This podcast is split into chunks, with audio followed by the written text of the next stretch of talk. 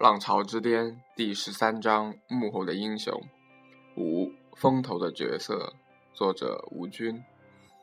对风险投资家来讲，最理想的情况是能当一个甩手掌柜，把钱投到一家公司，不闻不问，几年后几十倍的利润拿回来。这种情况对于天使投资确实发生过，比如有一个洛杉矶募资资金的天使投资团。将钱投入了早期的 Google。等 Google 上市时，该投资的合伙人包括 NBA 的明星奥尼尔、加州州长斯瓦辛格和一些好莱坞明星，稀里糊涂的挣到了一大笔钱。对于比较大的风险投资，这种情况反而发生的很少。大多数办公司的人的经验总有局限性。尤其是 IT 行业的创始人大多是技术出身，没有商业经验和门路。在美国，门路和在中国一样很重要。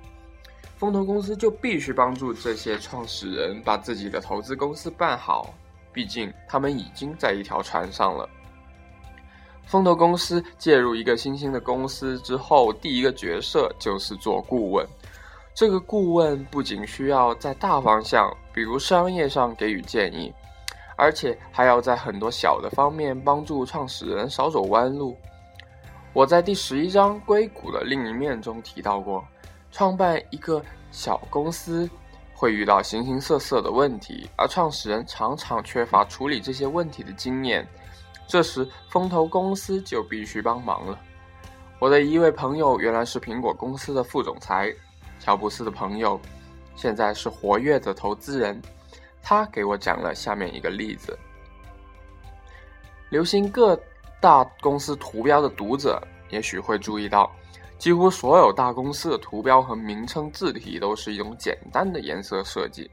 尤其是在二十年前，至今很少有公司像 Google 那样使用明暗分明的彩色图标的。我的这位朋友告诉我，这主要有两个原因：首先，彩色印刷比单色印刷要贵得多。公司出办必须本着能省一点是一点的原则。如果一家公司所有的文件和名片采用彩色印刷，办公成本将增加。第二，也是更重要的，所有的传真机和绝大部分的复印件都是黑白的。印有彩色图标的公司传真不仅不可能像原来彩色的那样好看，而且有些颜色可能还印不清楚。这样不仅让商业伙伴感到糊涂，还不容易给客户留下深刻印象。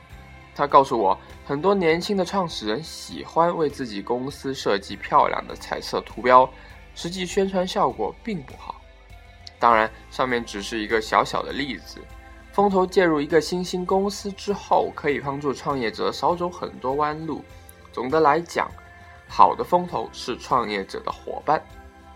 当然，风投不可能替公司管理日常事务，这就有必要替公司找一个职业经理人来做 CEO 了。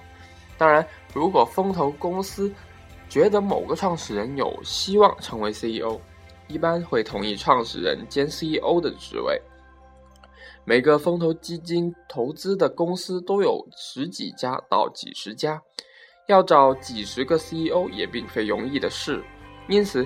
有影响的老牌风投公司，实际上手里总揣着一把 CEO 候选人。这些人要么是有职业、有经验的职业经理人，要么是该风投公司以前投资过的公司的创始人和执行官。风险投资家给有能力的创始人投资，一个重要原因就是能够锁定和他的长期关系。如果后者创业成功固然好，万一失败了。风投资本家在合适的时候，就会把他派到自己投资的公司，来替自己掌管该公司的日常事务。一个风投公司要想成功，光有钱有眼光还不够，还要储备许多能代表自己出去管理公司的人才。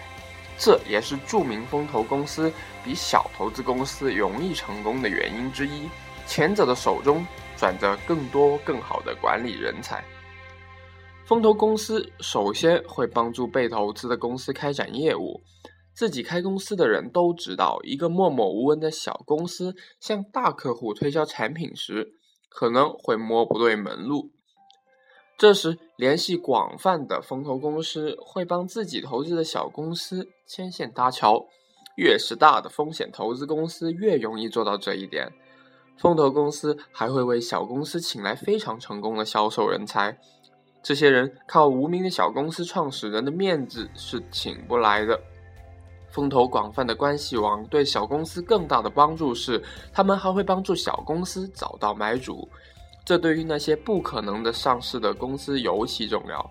比如 KPCB 早期成功的投资了太阳公司之后，就一直在太阳公司的董事会里。利用这个方便之处，KPCB 把自己后来投的很多小公司卖给了太阳。这些小公司对太阳是否有用就不得而知了。但是投资者的钱是收回来了，创业者的努力也得到了客观的回报。在这类未上市的公司的收购案中，最著名的要当属 Google 收购 YouTube 一事。两家公司都是由红杉资本投资的。著名的投资人莫里茨同时担任两家公司的董事，YouTube 能成功的卖给 Google，红杉资本的作用不小。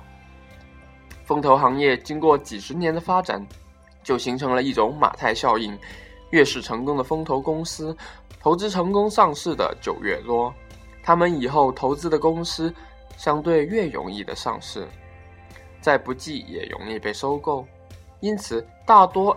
想去小公司发财的人，选择公司很重要的一个原则就是看它的幕后的风投公司的知名度。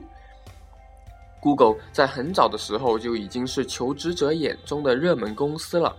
固然它有许多成功之处和吸引人的办法，以及创始人的魅力，但是还有非常重要的一条，就是它是一家 KPCB 和红杉资本在同一轮一起投资的公司。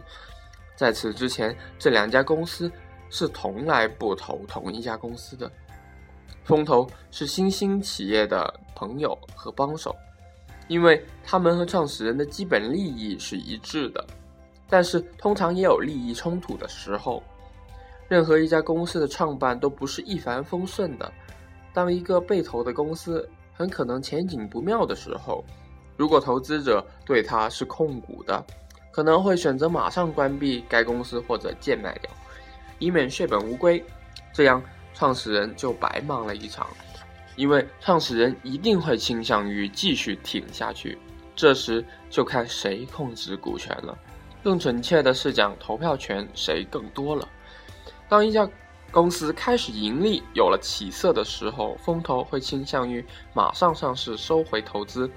而一些创始人则希望将公司做得更大以后再上市。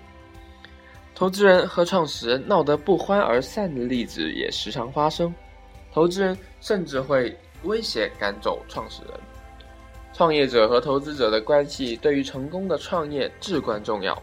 首先，创始人总是在前台扮演着主角，风投在幕后是辅助者。如果投资者站到了前台，要么说明创始人太无能，要么说明投资者手伸得太长。不管是哪一种情况，公司都办不好。其次，创业者和投资者的关系是长期的，甚至是一辈子的。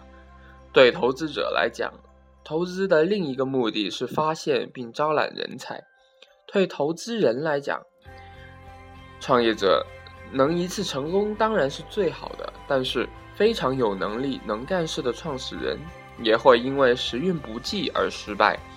这时，投资者如果认定创始人是个人才，将来还会为他的其他项目投资，或者将他派到新的公司去掌舵。因此，对创业者来讲，虽然风险投资的钱不需要偿还，但是拿了投资人的钱，就必须使出吃奶的力气，尽力将公司做好，以获得投资者的青睐。一些短视的创始人把风投公司当成了一次性免费提款机，只拿钱不承担应尽的义务，实际上便永远的断了自己的后路。和很多行业不同，不同的风险投资家们会一般都会通常畅通消息。一个人一旦在风投圈子里失去了信用，基本上一辈子就会失去了获得风险投资。资金再创业的可能了。